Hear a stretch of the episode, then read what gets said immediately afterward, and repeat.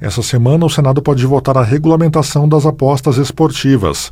A jornalista Renata Teles conversou com o senador Ângelo Coronel, relator da proposta. Vamos ouvir. Seja bem-vindo, senador Ângelo Coronel. A gente vai conversar sobre a regulamentação de apostas esportivas e jogos online. O senhor relatou o projeto na Comissão de Assuntos Econômicos e, ao apresentar o relatório, o senhor disse que era difícil construir um consenso sobre esse tema e que, entre outras coisas, ele rompia uma barreira de costumes no Brasil. O senhor pode explicar? Ô, Renata, o que acontece é o seguinte: há uma corrente que diz que na Bíblia os jogos são proibidos. Eu discordo desta concepção, porque na verdade o povo brasileiro já é um povo muito afeito a várias modalidades de jogos, principalmente de jogos de azar. Quem é que não conhece o jogo do bicho no Brasil? Que tem até em portas de cinema, de escolas, até de algumas igrejas, estão lá os cambistas é, com a sua pule ou com a maquininha fazendo esses jogos já há muitos e muitos anos é, no Brasil. Inclusive, para efeito de conhecimento, o jogo do bicho é um jogo genuinamente brasileiro. Você vê como o Brasil inventou até uma modalidade de jogo, que é o jogo do bicho. Mas hoje é uma contravenção, né, senador? Hoje é uma contravenção, porque, se não me falha a memória, por uma opinião da esposa de um presidente da República, ele ao leito noturno, ele atendeu a mulher e colocou o jogo do bicho como uma contravenção. Mas o jogo do bicho já virou, já virou um costume, já virou algo muito já badalado, inclusive tem um canal de televisão que vai ser até com uma minissérie sobre o jogo do bicho. Você vê como é uma cultura no Brasil, o jogo do bicho.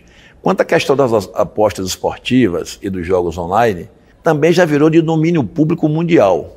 Para vocês terem uma ideia, das 20 maiores potências do mundo, que estão na OCDE, só tem três que não têm os jogos legalizados: a Indonésia, a Arábia Saudita e o Brasil. Então, provavelmente, nós estamos aí legalizando algo que a grande massa da população brasileira aspira para poder não ter que jogar na clandestinidade. E hoje, você vê nos estádios de futebol as marcas de várias empresas é, de jogos online, de apostas esportivas, gravado na camisa. É, dos 40 clubes do Campeonato Brasileiro Série A, só tem dois clubes que não tem propaganda dessas empresas de jogos online. São as maiores financiadoras do futebol brasileiro. São as maiores hoje, financiadoras né? dos clubes hoje. Os clubes hoje não conseguiriam sobreviver sem essas empresas de, de apostas esportivas, de jogos online. É, a grande mídia também recebe muito é, dessas empresas, que são empresas que investem muito na publicidade. Então é um mercado que, desde quando essa lei foi aprovada em 2018, no governo Michel Temer. Era uma medida provisória, né, senador? É, depois transformou-se em lei. E aí o que é que aconteceu de lá para cá? Não houve a regulamentação. Então nós não estamos inventando nenhuma modalidade de jogo, nós não estamos criando jogo, não estamos inventando jogo para ser bem redundante. Nós estamos regulamentando algo que já existe. Então existe aí uma certa dose de hipocrisia é, de alguns que acham que nós estamos trazendo algo maléfico para a sociedade brasileira. Eu sempre me pergunto, Renata, será que o Brasil é o único país que está certo de não ter os jogos regulamentados? Será que Estados Unidos, Inglaterra, Itália e tantos outros países que têm o jogo como atividade econômica que leva recursos novos para os cofres da, desses países, Será que não seria o momento certo essa aprovação? Eu, na minha ótica, sim, porque quem vai ganhar com isso é o governo federal, que vai poder receber novos, novas fontes de recursos para fazer frente aos seus programas sociais. Então não podemos perder essa oportunidade, como não vamos perder. Já aprovamos é, e vamos agora referendar, e eu não tenho a menor dúvida que dentro em breve o, o, o Brasil será uma das maiores praças de arrecadação de receita via jogos online e apostas esportivas. Só para ficar claro, senador, a medida provisória que foi convertida em lei em 2018 já legalizou. legalizou. Faltava e previa uma regulamentação em até dois anos que não foi feita. Né? Esse, esse mercado ele se desenvolveu de lá para cá, ele movimenta bilhões e ele também ele não é taxado hoje, ele não paga impostos, não é isso? Não paga imposto nenhum. Você, você falou certo na cronologia. Foi uma lei aprovada em 2018 dois anos para regulamentar, não foi regulamentada no governo passado e agora o governo atual é, enviou para a Câmara, a Câmara já aprovou, aqui no Senado também, essa, esse projeto para que a gente possa com isso regulamentar. Evidentemente que o, no projeto que nós estamos, que ele vai entrar em vigor dentro, dentro em breve, vai ser criada a agência reguladora para que possa com isso também é, regular essas empresas de apostas esportivas. Nós conseguimos é, colocar um imposto razoável para as empresas de, de jogos online, cobrando 12% do seu ganho, ou seja, do seu GGR. É, os jogadores. O que, que, é o GGR, senador? GGR é uma sigla em inglês, é, que é como se fosse o lucro após você tirar as despesas. Então criou-se GGR. É porque já pegou o domínio público de GGR, é melhor de trabalhar com GGR, que é a nossa grande, grande público, vai ficar mais fácil de gravar. E aí nós também conseguimos aí emplacar a redução do percentual da alíquota do imposto de renda do jogador, que a Câmara tinha aprovado com 30%, nós reduzimos para 15% e com é, a compensação anual. Ou seja, a mesma coisa que uma pessoa recebe um informe de rendimento ao final do ano da empresa que ele trabalha, essas empresas de BET também vão enviar para cada CPF que tiver cadastrado com ela o seu informe de rendimento. Se o jogador, ao fazer a sua declaração de imposto de renda, ele vai juntar a dos bets com do, de algum emprego que porventura ele tenha, ou se for algum autônomo, e ele vai aí fazer a compensação. Evidentemente, tem o teto mínimo de 2.112, que você só vai pagar o imposto se você auferir lucro acima de 2.112. Aí você abate 2.112, da diferença você é taxado em 15%.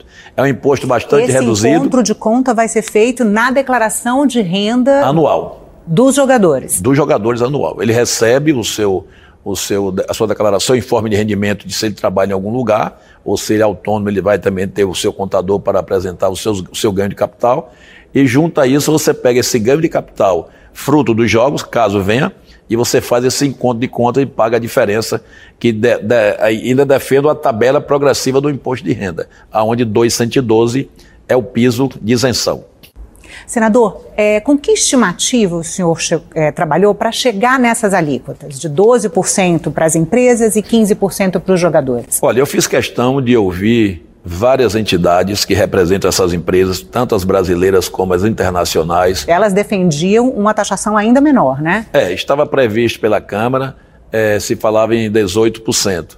E Esse foi o valor que veio na medida provisória. Na medida provisória, 18%. Editada pelo governo Mas com isso, né? Renata, isso poderia deixar que essas empresas viessem para o Brasil porque elas estão aqui clandestinamente. Então, nós temos que atrair esse pessoal para a legalidade. Por isso que é melhor você reduzir a carga tributária e ganhar no volume. Foi o que eu pensei e deu certo. A gente reduziu para 12, mas com certeza vai ter o maior volume de apostas. Então, Senador, seguindo o volume. Você pode explicar como é que elas estão no Brasil clandestinamente? Porque hoje elas estão sediadas, as empresas de apostas que patrocinam o, o futebol brasileiro, por exemplo, elas estão sediadas em outros países, mas não tem nada de ilegal em uma pessoa apostar, né? Não, não há ilegalidade. Na verdade, se você for na tinta da lei, há uma ilegalidade porque os jogos não estão regulamentados. Então cara, a pessoa pode, o jogador pode falar, eu não estou não tô praticando nenhuma contravenção, nem nenhuma, nem algo de encontro à nossa Constituição, porque já foi aprovada. Mas ao mesmo tempo não foi regulamentada. Então aí é questão da cabeça de juiz para saber se você está praticando ilegalidade jogando no Brasil, onde os jogos não estão regulamentados,